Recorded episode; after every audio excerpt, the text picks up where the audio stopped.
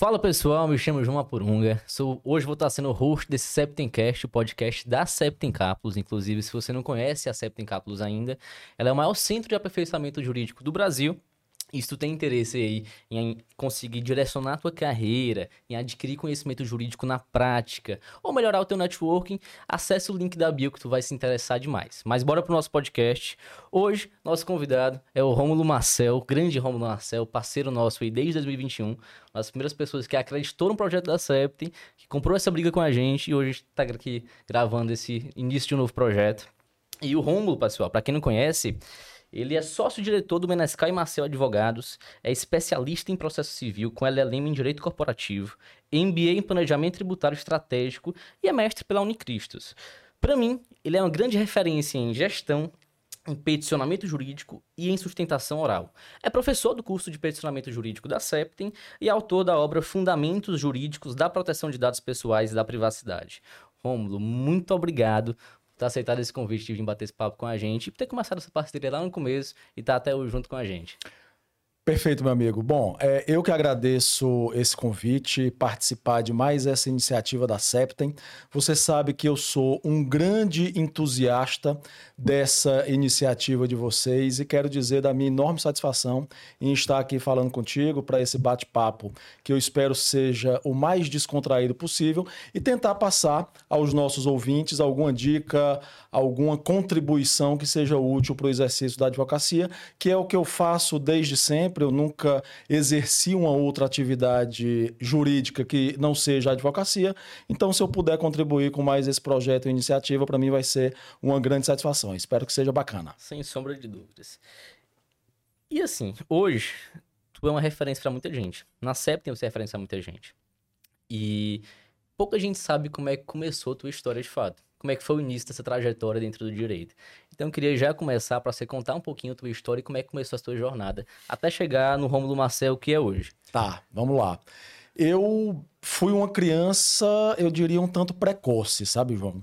Porque, segundo contam os meus pais, eu não tenho uma memória muito nítida dessa fase, mas segundo eles contam, aos oito, nove anos de idade, eu já dizia que queria ser advogado. Note bem, não é que eu tivesse uma idade de adolescente e falasse sobre isso. Não. Eu era uma criança da idade das minhas filhas hoje e já dizia a eles que queria ser advogado. Obviamente que eu não sabia o que era o direito, não tinha a menor é, noção disso, mas lembro muito bem de um fato histórico que me marcou muitíssimo, que foi o Ulisses Guimarães no Congresso Nacional levantando a Constituição quando promulgada. Então essa cena ficou muito marcada na minha memória. E eu então, desde aquela oportunidade, já dizia que queria ser advogado e não mudei. Eu jamais mudei essa minha perspectiva do que eu queria fazer quando crescesse, que era a pergunta que a maioria das pessoas faz a, aos jovens, às crianças. E então eu já dizia muito novo que queria ser advogado. E é, estudei, eu tive uma.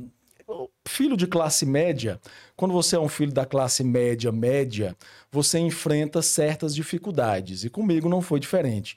Eu lembro muito bem de que, é, é, quando jovem, nós tínhamos uma marmitaria lá em casa. Meu pai, com alguma dificuldade financeira, ele construiu um ponto um ponto comercial em frente de casa. E nesse ponto comercial nós tínhamos uma marmitaria. E eu atendia na marmitaria até a hora de ir para a escola, estudando pré-vestibular para tentar ingressar na faculdade de Direito. E na faculdade de Direito do Ceará, porque eu não tinha condições de pagar uma faculdade privada. Isso tu tinha quantos anos? Isso eu estou falando de 17 para 18 anos de idade. Então eu atendia na marmitaria o dia todo e o tempo que eu dedicava à escola era aquele de ir para as aulas. E estudava lá. Inclusive, eu tinha uma turma de amigos que nós conversávamos muito, alguns ainda são meus amigos, e ficava ali na calçada, eu estudando e batendo papo com eles, tentando é, é, me aperfeiçoar para ingressar na faculdade. Até que, em 99, para que vocês tenham uma ideia, ainda o resultado era dado pelo rádio pela Universitária FM. Escutou o nome, já comemora. Não, e aí, ordem alfabética. Imagina. E o meu nome, Rômulo. E foi Alain, e foi Miguel, e foi. Até que chegou Rômulo Marcel aprovado no vestibular da Faculdade de Direito. Como eu disse, eu não cheguei a prestar vestibular para as universidades privadas, porque os meus pais, infelizmente, não tinham meios de pagar. Então, a minha única alternativa era ingressar na universidade pública. E graças a Deus eu tive essa sorte, consegui ingressar na Faculdade de Direito do Ceará. Mais sorte ainda eu tive quando fiz algumas escolhas. E aí você pode chamar de sorte aquilo que o Epíteto dizia que é a junção da preparação com a oportunidade, como queira. Mas o fato é que eu, em 2001, fui confrontado com a necessidade da primeira grande decisão na minha vida, que eu fui aprovado em duas seleções para estagiário, uma delas para a Caixa Econômica Federal e a outra para a Telemar, extinta Telemar, que hoje é Oi, é, é, a sucessora é a Oi. Todo mundo conhece como Oi, né? Conhece como Oi, é uma empresa para a qual nós ainda prestamos serviço, inclusive. E naquela oportunidade eu precisei escolher. A bolsa da Caixa Econômica era melhor do que a bolsa da Telemar, então. E eu não tinha recursos. Para você ter uma ideia, eu não conto, sabe, João, quantas vezes eu precisei voltar da faculdade de direito no centro da cidade para minha casa a pé, porque o dinheiro da passagem acabava no meio do mês e eu não tinha cara de chegar ao meu pai para pedir, pai, por favor, me arranja aí 10 reais para pagar a passagem. Eu não tinha é, é, cara para fazer isso. Então, eu algum, é óbvio que ele daria. Se eu pedisse, é evidente que ele daria. Mas eu precisava então sair a pé da Faculdade de Direito no centro até a minha casa, que era perto do Norte Shopping, Centro de Fortaleza. Centro de Fortaleza. É, quem tá, de outro lugar, centro de Fortaleza. É longe. É uma distância é gigante. É eu ia chegar em é casa, é a aula terminava por volta de 10 horas, eu ia chegar em casa às 11 e pouco. Então era um percurso que eu fiz. Sim. Eu tinha um amigo, tenho um grande amigo, que me dava carona às vezes até uma, uma localidade que é o Instituto dos Deficientes Visuais aqui de Fortaleza. E ali encurtava a metade do caminho. Mas o fato é que algumas vezes eu fiz esse caminho integralmente a pé. Mas, embora com a bolsa menor na Telemar, eu pensei da seguinte maneira: eu disse, olha, se eu estou numa empresa privada, eu tenho uma, uma condição melhor de ser aproveitado ao cabo do estágio. Então, por que não tentar, embora com a bolsa menor, ficar na Telemar e tentar me aperfeiçoar lá? Assim eu fiz. Passei mais do que deveria, porque graças a Deus consegui um desempenho que os gestores é, identificaram como um desempenho diferenciado e é, é, é, me convidavam, inclusive, para dobrar o horário. Isso eu fiz algumas vezes. E estendi o estágio por mais tempo do que deveria. Eis que a minha segunda grande sorte chega junto com a segunda nova decisão, que é a seguinte: o meu atual sócio, Mário Jorge, estava deixando a companhia. Ele era então o diretor jurídico nacional da Telemar e estava deixando a companhia para montar um escritório aqui em Fortaleza. Nessa época, eu havia feito dois concursos públicos.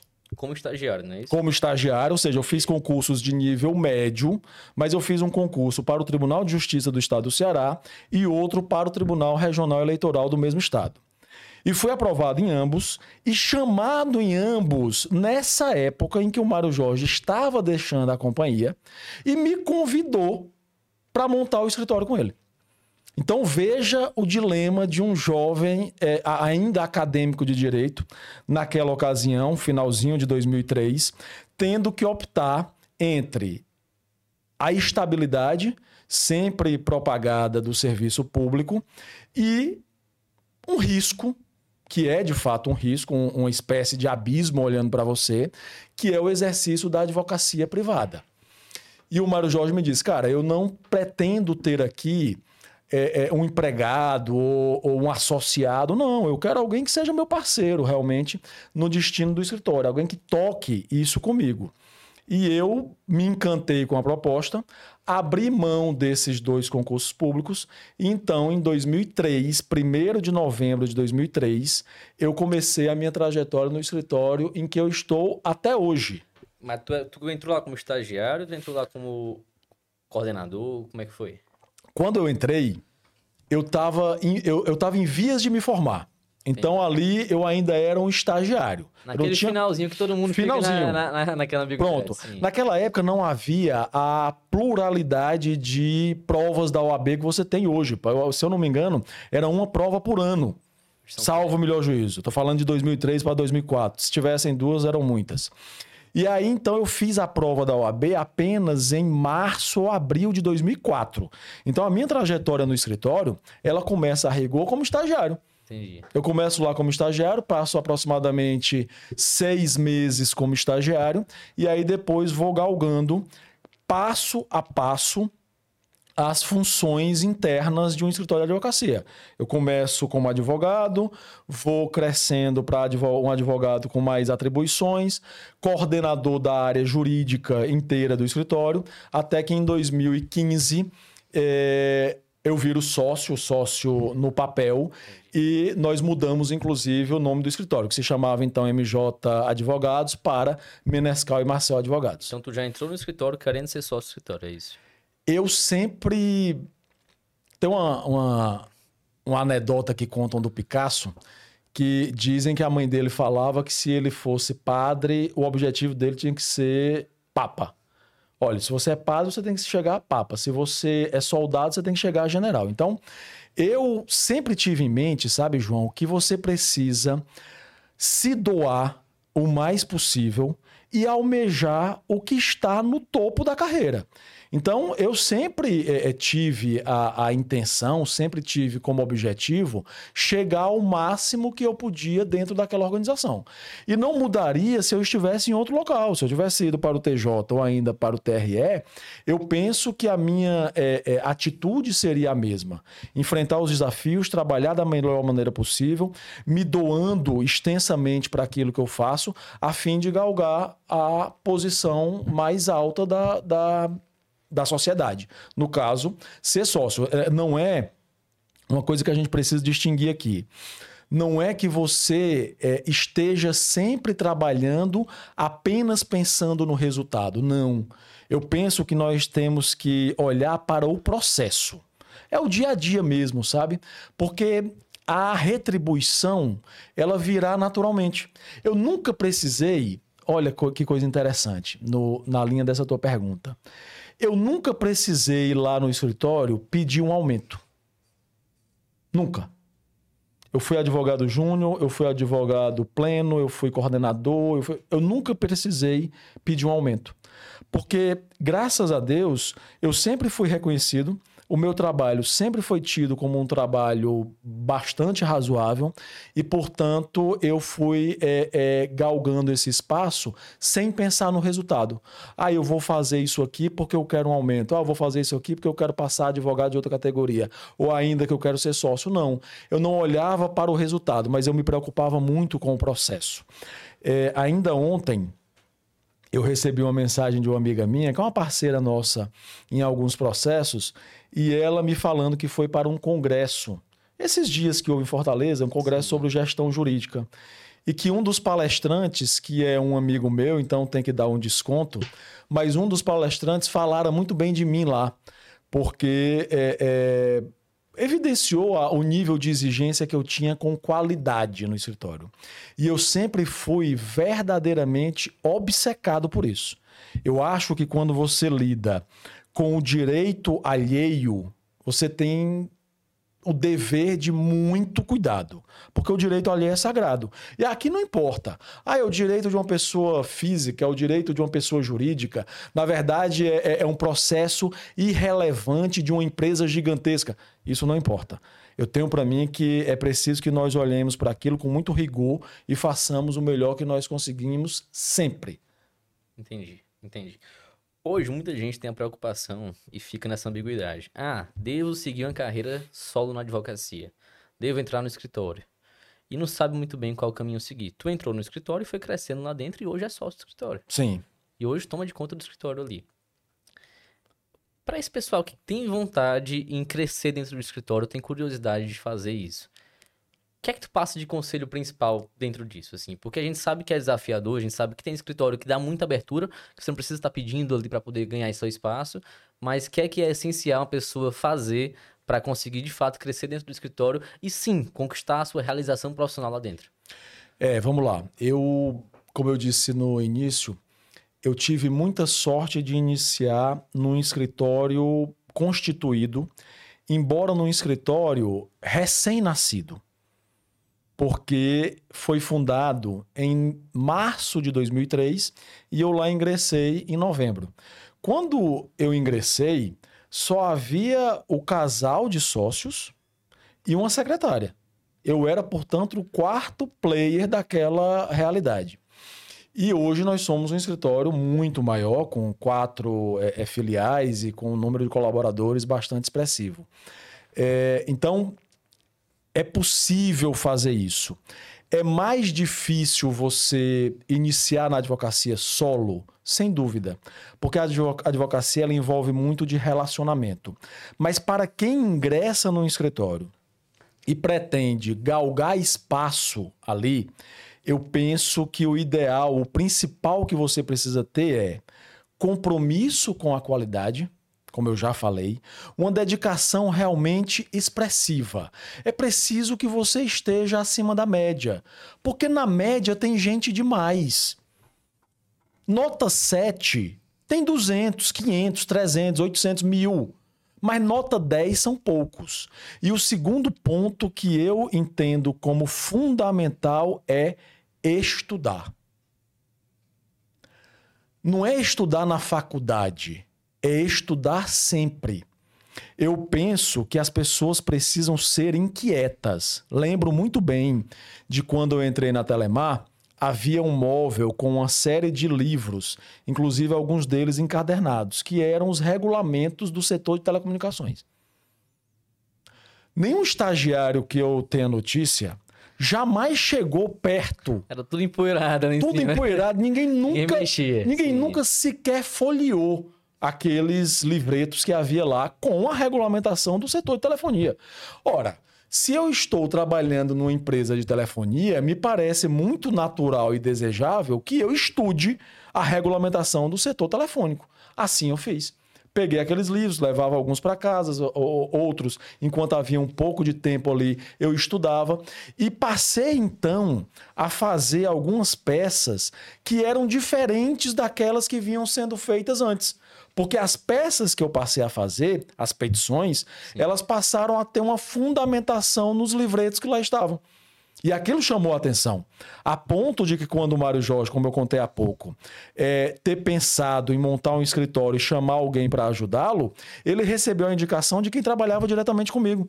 E a indicação dessas pessoas partiu exatamente do fato de eu ter tentado fazer algo diferente. Eu lembro que anos depois, eu já no escritório, recebi um processo e havia lá uma carta que tinha sido respondida pela Telemar anos depois da minha saída. E o texto que era utilizado ainda era aquele que eu havia feito anos antes. Sim. Então, veja, é, é dedicação. Dedicação é fundamental e estudo é muito, muito, muito importante.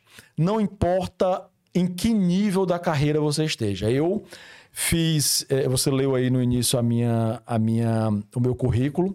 Eu fiz alguns cursos, nunca parei de estudar. Terminei o mestrado este ano. Publicar agora, daqui a pouquinho, a minha dissertação de mestrado, se tudo der certo. Inclusive com a ajuda da Septem, tá, pessoal? Que intermediou a, a a relação com a editora. Projeto muito legal que vai sair daqui a Projeto... pouco. Depois a gente vai contar para vocês isso aqui na íntegra. Esperem, vai ser legal. Projeto muito bacana que nós temos esse, mas temos mais coisa também. E é, é, agora eu já penso no doutorado.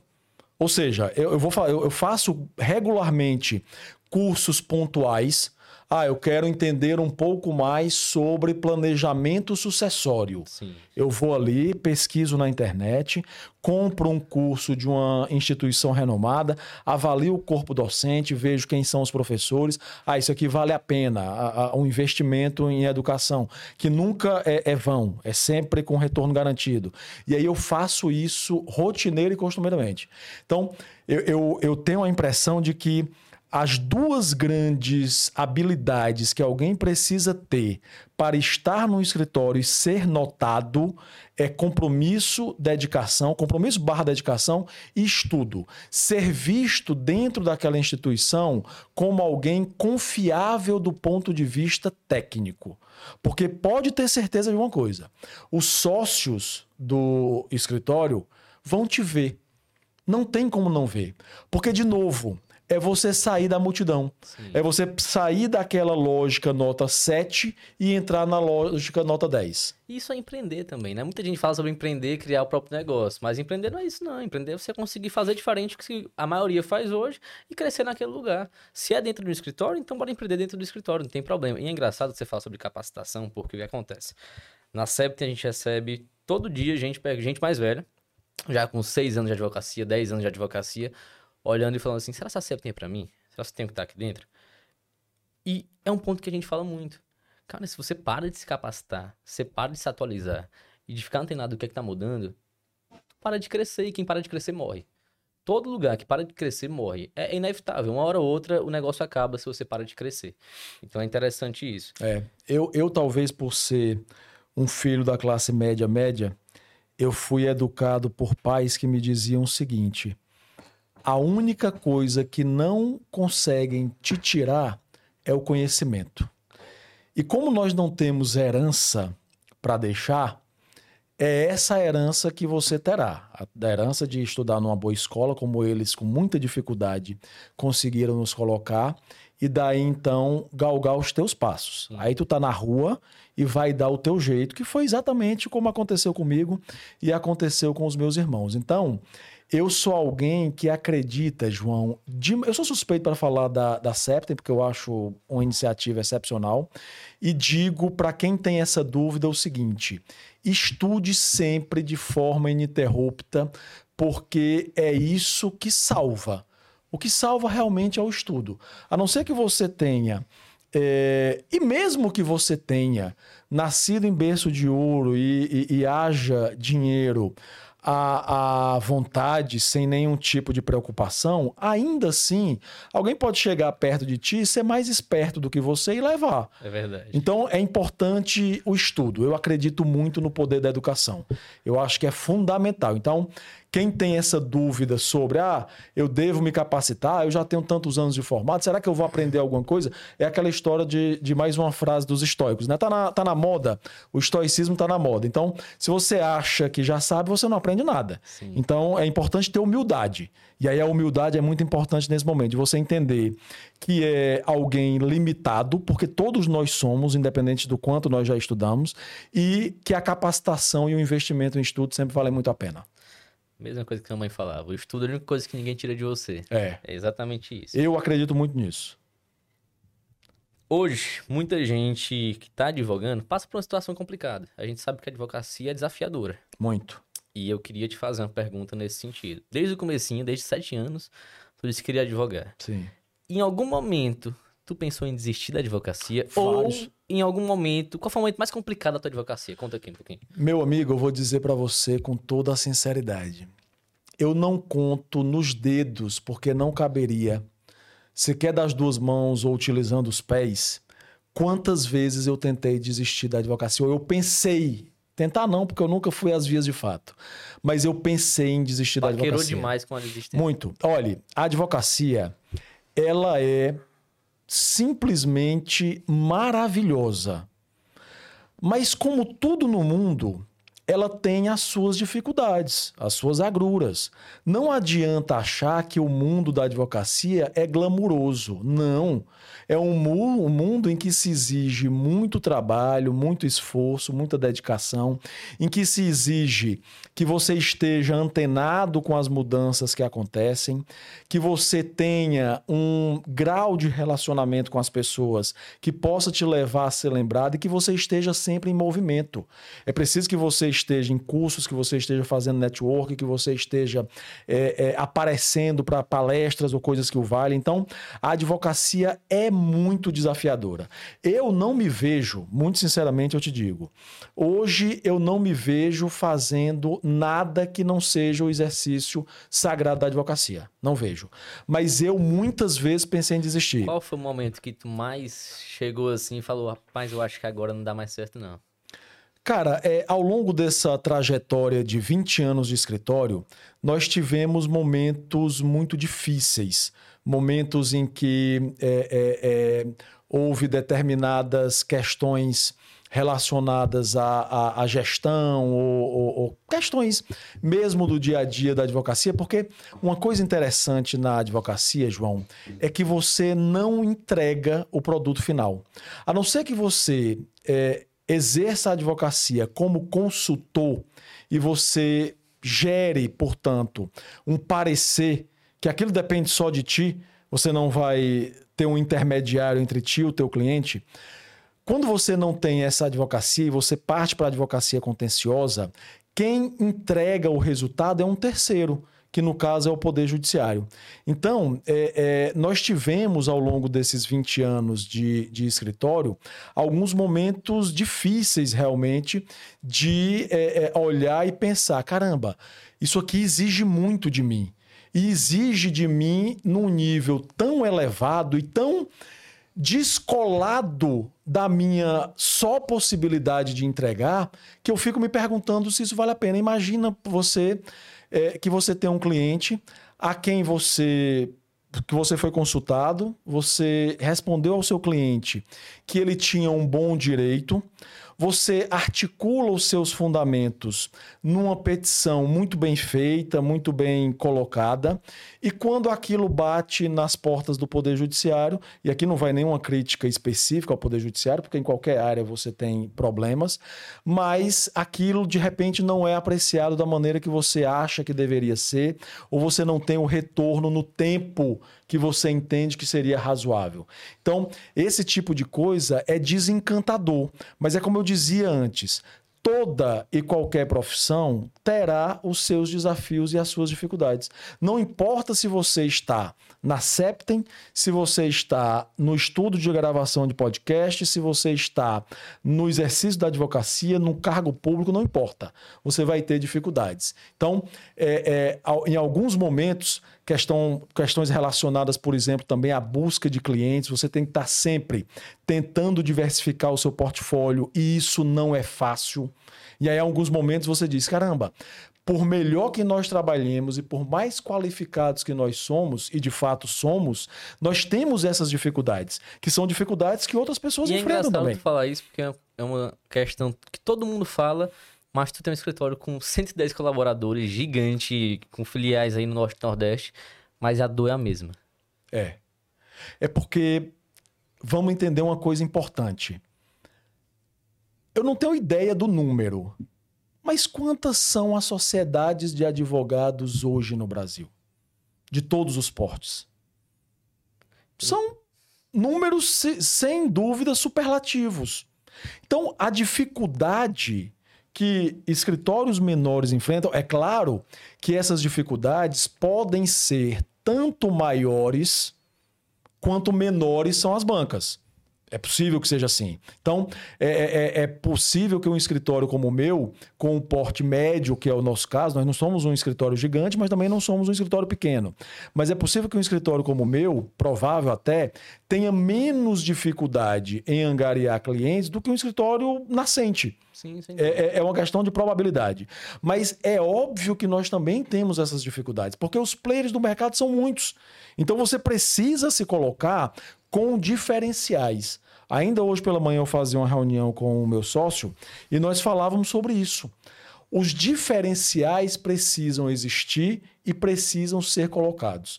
O, o mercado, o, o, a clientela, as pessoas que demandam serviços advocatícios precisam entender qual é o teu diferencial. E é por isso que eu digo: você pode, por meio do estudo, sobretudo, encontrar um grande diferencial. Se especializar numa determinada área, ser muito bom naquela área que você escolheu, por força do estudo que você é, é, semeou, que você cultivou, e, portanto, se destacar no mercado.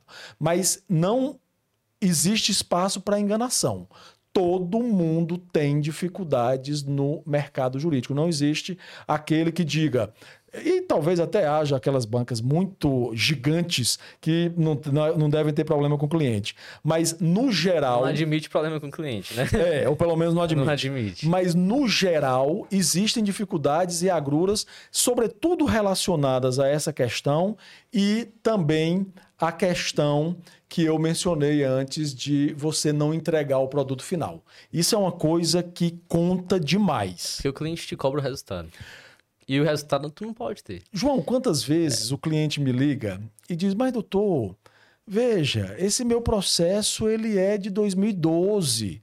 Nós estamos em 2023. Fica parecendo muitas vezes que o problema está no escritório. Mas, na verdade, nós sabemos que existem problemas estruturais. Como eu dizia antes, eu tenho amigos, boníssimos amigos, inclusive no Poder Judiciário. Então, aqui não é uma crítica, repito, ao Poder Judiciário. Existem problemas de estrutura também do Poder Judiciário. E a gente tem que ser é, é, sensível a essa realidade. É. A gente sabe que a comunicação dentro de um processo é competição uma das principais habilidades suas é fazer um peticionamento jurídico estratégico. Inclusive, tu falou sobre isso no nosso curso. Sim. E é uma dificuldade para muita gente. Apesar de ser uma coisa simples e que, teoricamente, todo advogado precisa, deve saber fazer, muita gente sente um peso na hora de pensar nisso. Sente um peso em se comunicar com o juiz, em como conversar com ele, em o que colocar, em como colocar. Coloco bastante, coloco menos. O que é que tu passa de dica para quem tá é, é, nessa ambiguidade ou então querendo melhorar o peticionamento e a comunicação com o juiz? Tá, vamos lá. É, eu tive a oportunidade, muito grata, a oportunidade de ministrar aquele curso sobre peticionamento jurídico na Septem, que para minha felicidade foi extremamente bem avaliado pelos alunos. Todo mundo adora. Pois é, e eu te contava, fico feliz com isso, muito feliz. E eu te contava mais cedo, quando a gente ainda estava em off, que é, é, ainda hoje eu recebo pedidos de amizade no Instagram, vejo se é alguém da área jurídica, quando é, eu aceito e a pessoa me manda um, um, um retorno bacana sobre aquele curso. É, eu tenho o peticionamento jurídico como provavelmente a habilidade mais básica que todo advogado precisa ter, mas infelizmente é uma habilidade escassa no meio jurídico. Infelizmente. Eu, o que é que eu estou dizendo? Eu estou dizendo que bons advogados com boas petições é tema escasso, é coisa rara no mundo jurídico, infelizmente. Isso passa por uma formação de base, muitas vezes deficiente. As pessoas, infelizmente, não aprendem, não escrevem como deveriam, elas não saem da escola com essa habilidade. Isso infelizmente acontece, mas existem meios de você melhorar isso, que é o que a gente trata exatamente no curso. Eu, quando tive a oportunidade de ministrar um curso de peticionamento jurídico há mais de 10 anos na Faculdade de Direito, a convite de alguns amigos, que é o curso que eu ministrei na Septem também, eu digo que a petição ela passa, é, é, é, é aquilo que eu chamei em homenagem ao professor Miguel Reale, de teoria tridimensional da petição. A petição precisa passar necessariamente por uma dimensão linguística, que é você saber escrever. E quando eu digo saber escrever, é, pessoal, qual é a dica principal sobre o saber escrever? É ser simples, João. É ser simples. Às vezes nós enfeitamos demais o pavão. O pavão já é um bicho tão bonito que não precisa colocar um cordão no pescoço dele para ele ficar mais bonito. Então, por que que nas petições nós gostamos de usar palavras tão difíceis? Pretório, excelso é, e coisas que o valham. Por quê? Por que, que na petição nós precisamos inventar nomes diferentes para peças processuais cujos nomes já foram dados pelo legislador. E aí, ao invés de petição inicial, o pessoal cria vestibular, exordial e por aí vai, peça de ingresso. Então, simplicidade conta muito. Utilização da ordem direta. Eu até faço uma brincadeira no curso com o hino, o hino nacional e o hino do meu time do coração, que é o Ceará Esporte Clube. Rapaz. Porque, porque o hino nacional ele é todo construído na ordem inversa. Se você olhar, ele, ele coloca o complemento antes do, do sujeito e do verbo. Então isso complica muito as coisas. Então por que não utilizar a ordem direta? Vamos utilizar a ordem direta, sujeito, verbo, predicado. É, é preciso ter clareza, ter é, é, é, é, ser elegante. Não é porque você está litigando com alguém, na verdade, quem litiga não é o advogado. Quem litiga são as partes. Mas quantas vezes eu peguei petições? Outro dia, nós precisamos pedir para é, é, riscar dos autos uma determinada manifestação de uma parte, porque, pasmem, é, vocês, a parte escreveu que a outra parte, no caso aquela que nós representávamos, estava cuspindo em verdades nos autos. É uma coisa tão deselegante, tão desnecessária. Então, na dimensão linguística, a principal dica que eu posso dar é simplicidade e clareza. E outra, como se nós estivéssemos na cozinha, na gastronomia, menos é mais. É não precisa ficar repetindo o mesmo argumento dez vezes, achando que você vai convencer o magistrado pelo cansaço. Não vai. Isso está tudo muito bem esmiuçado ainda, com outras é, é, dicas no curso, mas essas poderiam ser as principais. Na dimensão técnica, a gente precisa ter o domínio da, do nosso ofício. Quem não estuda não tem saída para os problemas jurídicos que são enfrentados. Então é preciso que nós conheçamos, nessa ordem, a lei, a doutrina e a jurisprudência. Só que, desgraçadamente, o que acontece hoje, você que está me ouvindo vai se identificar agora com o que eu vou dizer. Sempre que um estagiário ou um advogado se depara com um problema jurídico, a primeira coisa que ele faz é entrar num famoso site de busca de jurisprudência e colocar o problema dele ali. Tá errado, pessoal. Mas por que que tá errado? Porque aquilo que você encontra no site de jurisprudência é a solução dada, é a solução posta. Então aquilo tolhe a tua capacidade de encontrar uma solução diferente.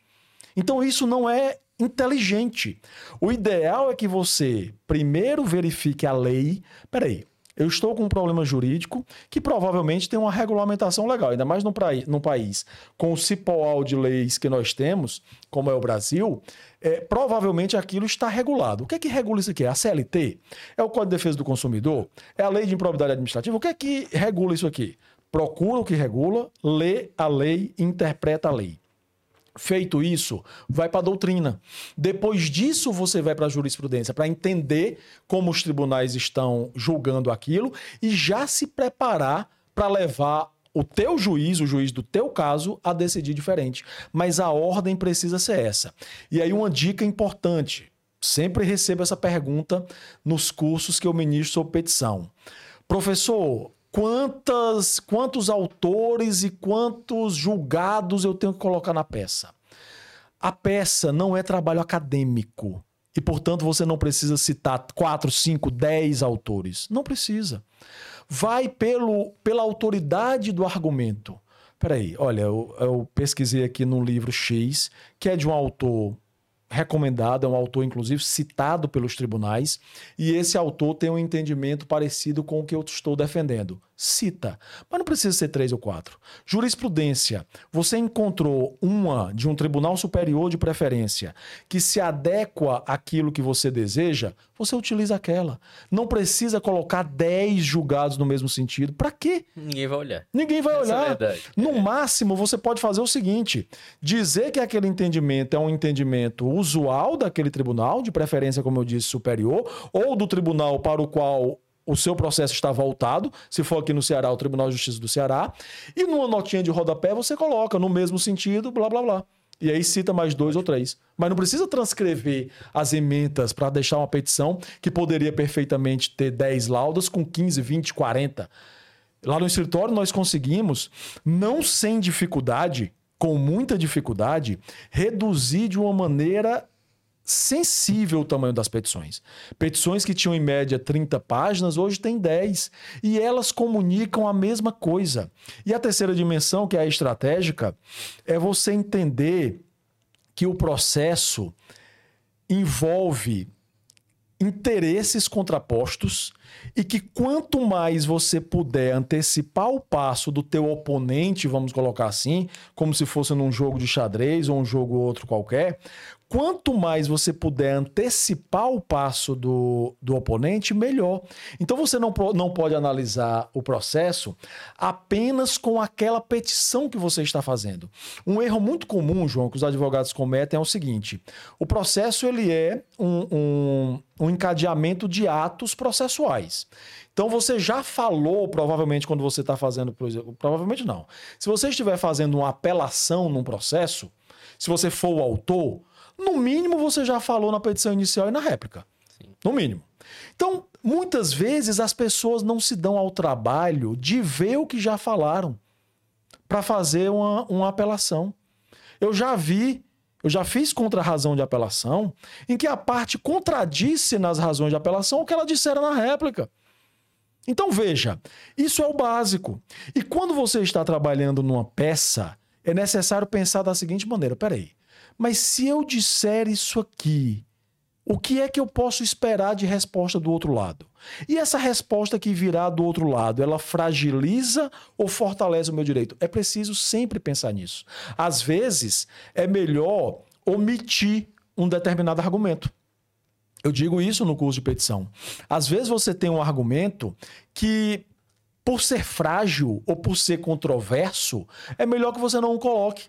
Porque você vai abrir ensejo a que a parte contrária venha com um argumento muito mais forte que o seu e você, portanto, se perca.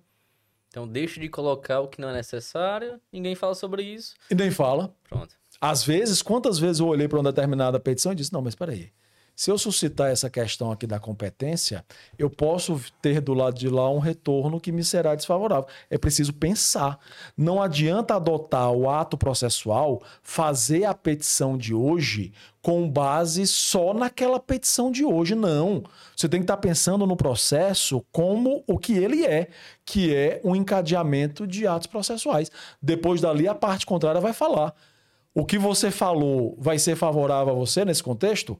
Ou a sua estratégia não foi boa? Você acabou suscitando uma questão que não foi boa, que não foi uma boa ideia ter suscitado? Isso pode acontecer. É então tem que olhar o peticionamento sob essas três dimensões, como a gente lá detalha no curso de, de peticionamento jurídico. Às vezes confunde o juiz, né? Essa é a verdade. Eu lembro, inclusive, de uma, de uma peça que a gente trabalhou que basicamente, eu fiz exatamente isso. Eu trouxe um, uma, uma questão para pauta que eu achava que eu precisava falar sobre aquilo, porque se eu não falar sobre aquilo, a outra parte podia vir em cima. Sendo que naquele momento não era necessário falar sobre aquilo. Se eu tivesse deixado simples, especificamente aquilo que de fato ia me garantir o direito, eu não confundia o juízo. Perfeito. Eu não confundia o juízo e ele já ia decidir no formato que achava que era mais adequado mesmo. E, e, enfim, foi isso. E, Romulo, uma coisa que é muito falada hoje em dia em relação ao home office. Hoje em dia todo mundo fala muito sobre o home office. Depois da pandemia, o home office veio. Sim. Mas tu me contou que no teu escritório vocês aplicaram home office muito antes da pandemia. O teu escritório tem 110 colaboradores. É. Eu fui no teu escritório um dia desse e foi muito interessante, que é um escritório bonito, muito bonito. Obrigado. Bem pertinho daqui e não tinha ninguém lá, a não ser você. É eu vou te contar a nossa história. Na verdade, o, o Menescal e Marçal Advogados tem uma certa prática de vanguardismo, se eu posso dizer assim. Porque quando ninguém falava de processo digital, o meu sócio olhou para mim, nós tínhamos lá no escritório aqueles armários de pastas suspensas. O arquivo ali. O arquivo. Quem é mais antigo vai lembrar disso nós tínhamos aqueles armários de pastas suspensas e ele chegou para mim e disse: Rômulo, nós vamos precisar alugar outra sala para colocar mais armário, porque já não está cabendo. Eu disse: não, cara, vamos fazer isso não. Por que, que nós vamos aumentar esse custo? Vamos fazer a digitalização do nosso acervo. Eu estou falando, João, de 2008, por volta de 2009, quando ninguém falava ainda em processo digital de uma Até maneira 2019, séria. e que eu estagiando, eu fiz cópia de processo. Pronto, pronto, por aí do tiro. 2019. Lá no escritório, o máximo que pode acontecer é o papel chegar físico, mas ele é imediatamente digitalizado e vai para a pasta digital. Então nós fizemos isso ainda em 2008 para 2009. Quando ninguém falava em controladoria jurídica, eu, em 2003, quando nós começamos o escritório, lembrava de uma frase que a minha avó dizia muito. Em panela que muita gente mexe, ou sai doce ou sai salgada. Então, o que é que nós fizemos ainda no início do escritório? Nós especializamos uma célula para fazer só a parte administrativa do escritório. Nessa época isso não era comum. Hoje em dia, todo mundo fala de controladoria. Todo mundo. Ai, controladoria para isso, controladoria para aquilo, gestão jurídica disso, gestão jurídica. Naquela época ninguém falava sobre isso. Nós fizemos. E quando foi em 2015, eu usava lente de contato, até te contei essa história. Eu usava lente de contato e eu era o que o meu médico chama de usuário tigre, porque eu punha as lentes de uso diário no olho e passava seis, oito meses com ela no olho sem tirar. E aí eu peguei uma ceratite muito pesada e precisei ficar 7 a 10 dias sem ir ao escritório. E eu usava aqueles óculos fundo de garrafa, porque eu tinha muita miopia. Depois eu fiz a, a cirurgia, a refrativa, e isso foi sanado. Mas então eu usava um óculos, uns óculos fundo de garrafa muito feios. Eu digo, eu não vou para o escritório com esses óculos. E trabalhando de casa, eu percebi o seguinte: olha, do jeito que eu trabalho lá dentro do MM, eu trabalho aqui. Por que, que a gente não implanta o home office no escritório? Isso era que ano? 2015. 2015. A gente está falando de cinco anos antes da pandemia. Fizemos um projeto. Eu, eu, quando apresentei, lembro como se fosse hoje. Eu tenho. O pessoal deve ter olhado e falado, tu É. tá ficando doido. Eu tenho um grupo de, de sete coordenadores no escritório, pessoas da minha mais alta estima e de uma competência é, ímpar. Todos, sem nenhuma exceção, olharam para mim e disseram: Romulo, mas como assim? Tá louco? Como assim esse pessoal trabalhando de casa? Tu é doido, a gente mal consegue. A gente gere muito bem aqui é, de dentro, mas no, no, no nível de dificuldade que a gestão de pessoas sempre envolve, tu vai mandar o pessoal para casa, isso é uma loucura. Não tem como a gente conseguir fazer isso. Eu digo, vamos fazer, tá decidido. Vamos fazer um piloto. Nós fazemos um piloto, pegamos uma equipe apenas, das sete, nós pegamos uma equipe apenas e testamos essa iniciativa. Isso era fevereiro de 2015. A ideia era terminar em setembro. Quando foi em junho, já estava todo mundo em home office. O sucesso foi tão grande, funcionou tão bem e funciona hoje ainda tão bem, que quando foi em junho de 2015, nós já estamos, estávamos com o escritório todo em teletrabalho. O home office é muito gostoso. Essa é a verdade. Você tá perto do seu filho, É. da sua família. Mas ele gera muito, muitos desafios também, né? Também. Querendo em relação à cultura. Muito, muita gente fala, ah, home office não facilita a cultura. A cultura, na verdade, ela é criada quando você tem contato e interação entre a equipe. O que é que tu fez para poder conseguir manter uma estrutura em home office rodando bem? É, essa pergunta é muito importante, porque realmente nem tudo são flores. Não existe nada na nossa vida, absolutamente nada, que seja só bom ou que seja só ruim. Não tem. É, é, as coisas elas têm matizes. Então, nós precisamos realmente, João, encontrar algumas ferramentas para evitar os senões do home office. E aí, o que, é que nós fizemos? Implantamos um rodízio. Hoje, até esse rodízio, desde a, de a- de a segunda onda de Covid, ele foi suspenso. A gente está sem ele de um tempo para cá. entendi. Mas antes que isso acontecesse, que a Covid viesse e, e devastasse a nossa vida como ela fez, nós é, é, tínhamos um rodízio. As equipes passavam uma semana tra- trabalhando do escritório e três semanas trabalhando de casa. Nós tínhamos também um evento que fazemos de é, é, imersão da equipe, que é levar todo mundo nesse dia que a gente chama de sexta-feira da virada. Não tem expediente, vai todo mundo para um hotel, para é, é, um centro de eventos, coisa que o valha, e ali nós fazemos um evento de interação da equipe, não necessariamente com atrações jurídicas. Às vezes são atrações que divergem da jurídica. Nós levamos Descontração também. Descontração também. Sim, Nós sim. levamos uma vez, inclusive, é, é, questão de português, e era uma professora é, é muito animada, ela levava casos é, é, inusitados de erros de português, e aquilo divertiu muito o pessoal. Então, é, existem reuniões que são feitas periodicamente pelas coordenações, embora de forma virtual, mas isso é algo que existe, O que é existe o ali. contato existe, porque não dá para viver sem um contato. É preciso realmente que as pessoas, ainda que virtualmente, se vejam. E aí se vejam mesmo, né? Com câmera ligada. Não é igual aquelas aulas que às vezes a gente dá e que fica todo, mundo, com a câmera desligada. Que aquilo é uma tristeza do professor, né? Você se sente dando aula para uma parede. Mas então nós encontramos algumas ferramentas, algumas mais, outras menos eficazes, mas sim que geram essa possibilidade de nós não termos perdas tão grandes, sobretudo em relação à cultura do escritório, pelo fato de o pessoal não estar ali no dia a dia. É, é, a troca é a mesma a troca entre os profissionais? Não. Mas ela não compromete, de qualquer sorte, ela não compromete a qualidade do serviço. Tanto é assim que alguns clientes reportaram para nós, inclusive, melhoria do atendimento do escritório e da prestação do serviço pelo fato de os colaboradores estarem em home office. E talvez isso diga respeito, talvez isso consulte ao que você falou há pouco. A comodidade. A pessoa não precisa sair de casa, pegar trânsito, deixar o filho, às vezes tem que deixar o filho com alguém, porque não há quem cuide. Então, é esse bem-estar que é gerado para o colaborador em home office, ele acaba gerando benefícios para o trabalho, para o serviço. E nós temos visto isso, Entendi. inclusive reportado pelos clientes. Então, basicamente, tu tem reunião periódica, testou um regime híbrido por um tempo, Isso. Faz evento com todo mundo e estrutura ali um, um- um esquema pra galera ter contato. Pra eles terem contato e conseguirem criar essa cultura que o custo-benefício final vale a pena Isso. e fomentar a, a troca de experiências. Veja, eu, o escritório ele é, ele é baseado, a, a hierarquia dele passa, a hierarquia técnica, Sim. ela passa por estagiário, advogado e coordenação. É muito importante que, essas que esses três níveis estejam em contato, que eles conversem entre si. Então nós fomentamos isso. Eu estou falando aqui da parte técnica mesmo, não é nem da parte administrativa.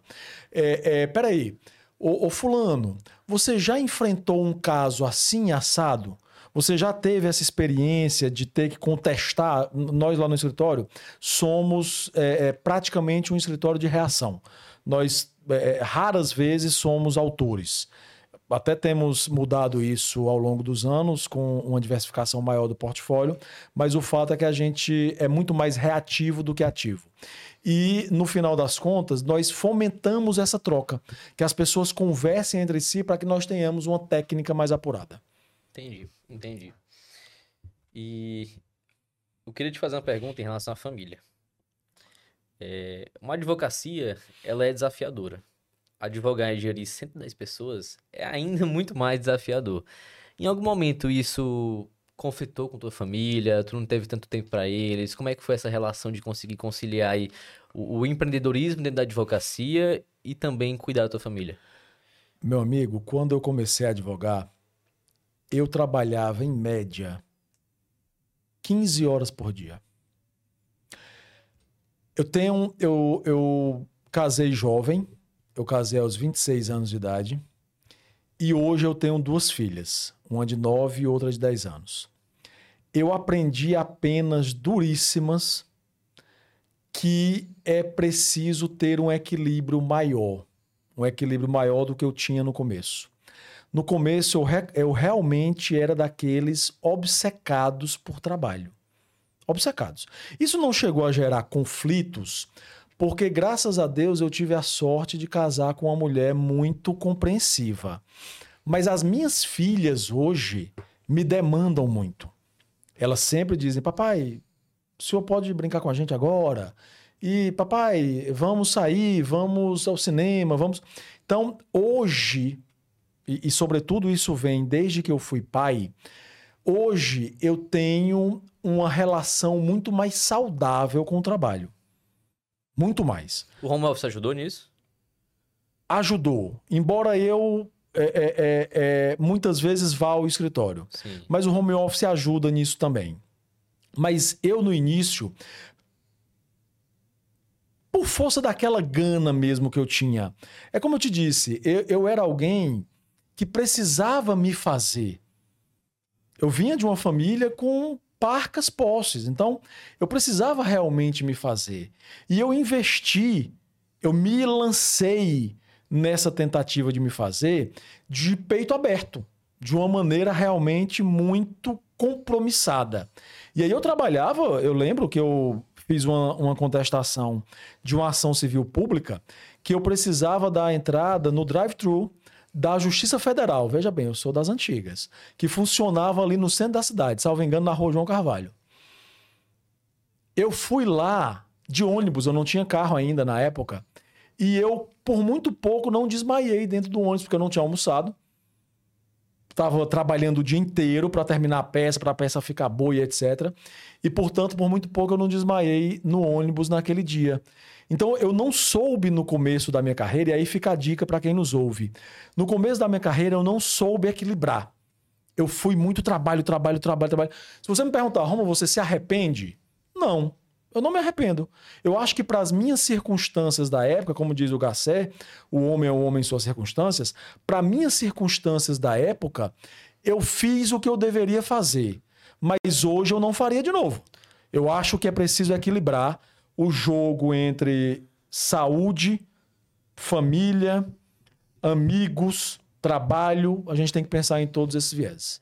Buscando o equilíbrio, né? Nem sempre o equilíbrio está ali porque a gente tem prioridades naquele momento, mas a busca pelo equilíbrio é contínua. É isso. E para a gente já ir finalizando, eu queria te pedir duas coisas. Primeiro um, depois pode passar para outra.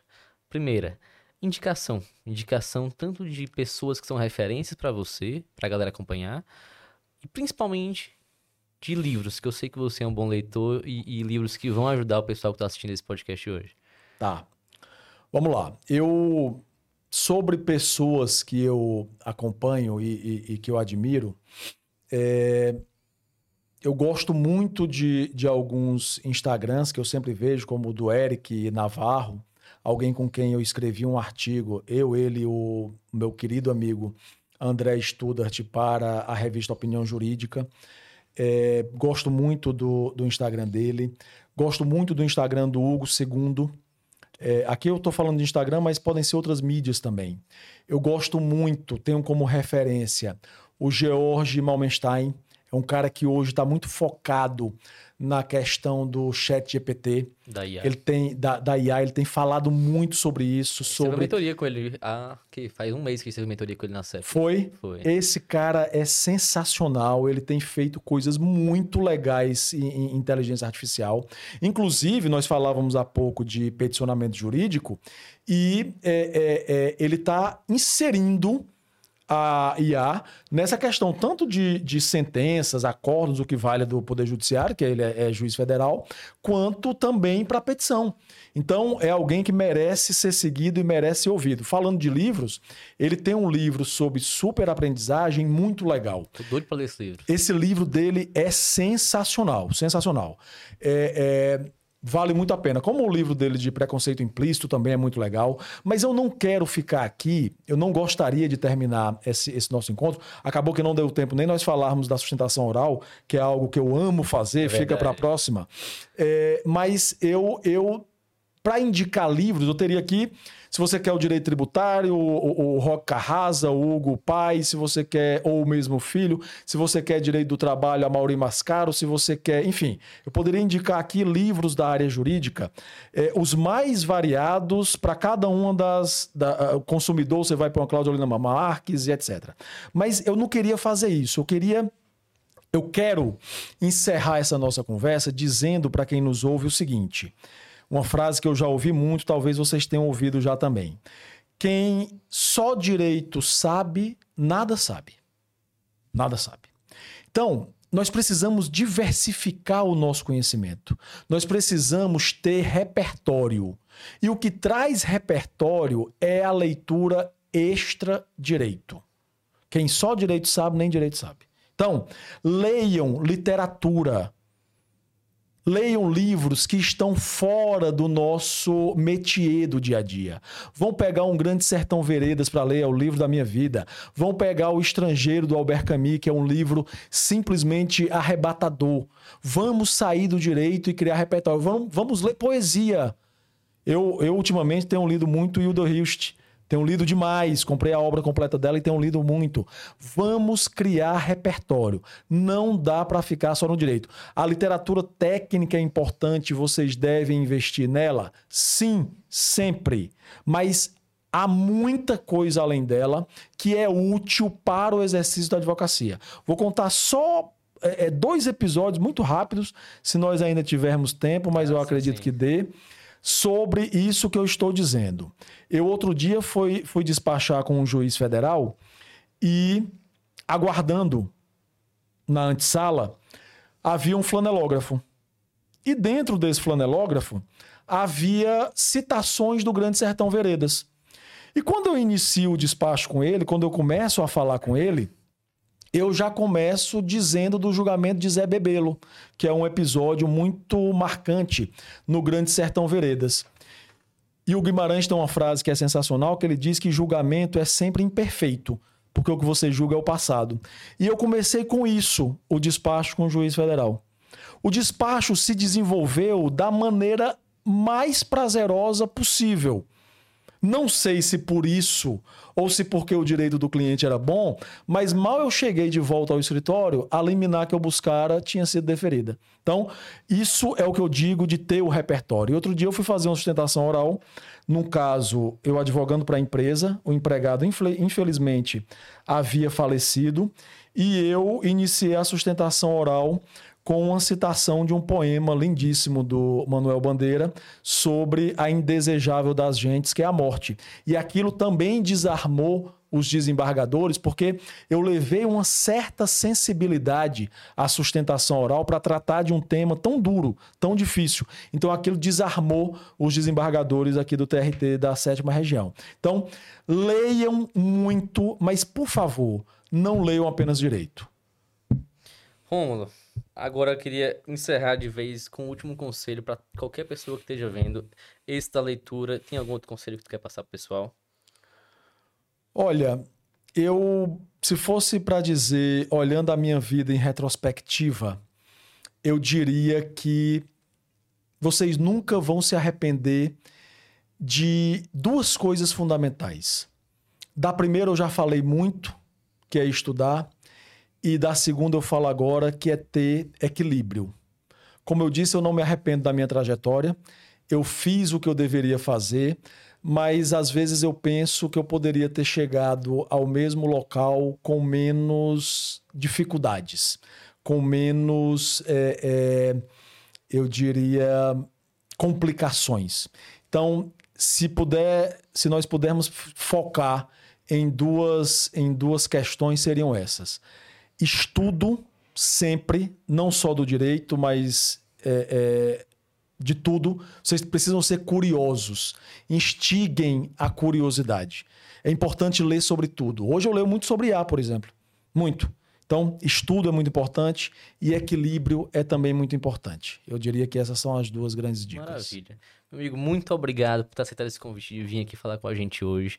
A gente vai fazer muita coisa junto ainda. Eu acho que tem que ter um repeteco disso aqui pra gente falar sobre sustentação oral. Vamos lá. Que, que é um tema que você gosta demais. E é isso. Muito obrigado. Vamos sempre junto. Conta com a gente. João, agradeço a você, agradeço a Septem. Quero dizer que estou sempre à disposição, porque, como eu digo, eu sou um entusiasta do projeto de vocês.